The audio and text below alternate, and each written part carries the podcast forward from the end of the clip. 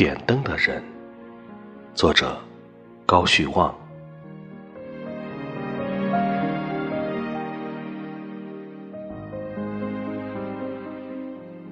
人老了，活得像荷叶上的秋月，越来越明白，四季成了自己的故乡。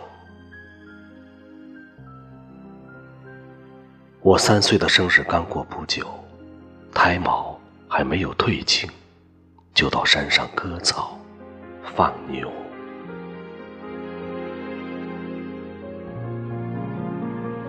我是家里小小盒子里剩下的一根火柴，唯一的家底儿。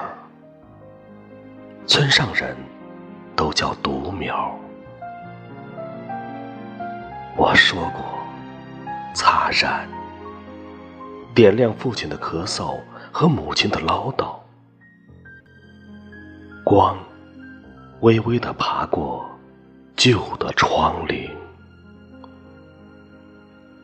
父亲、母亲是我家里的一盏灯，没有灯的家，是一个潮湿、沉暗的坑洼。在路上。我带着《诗经》和唐诗三百首，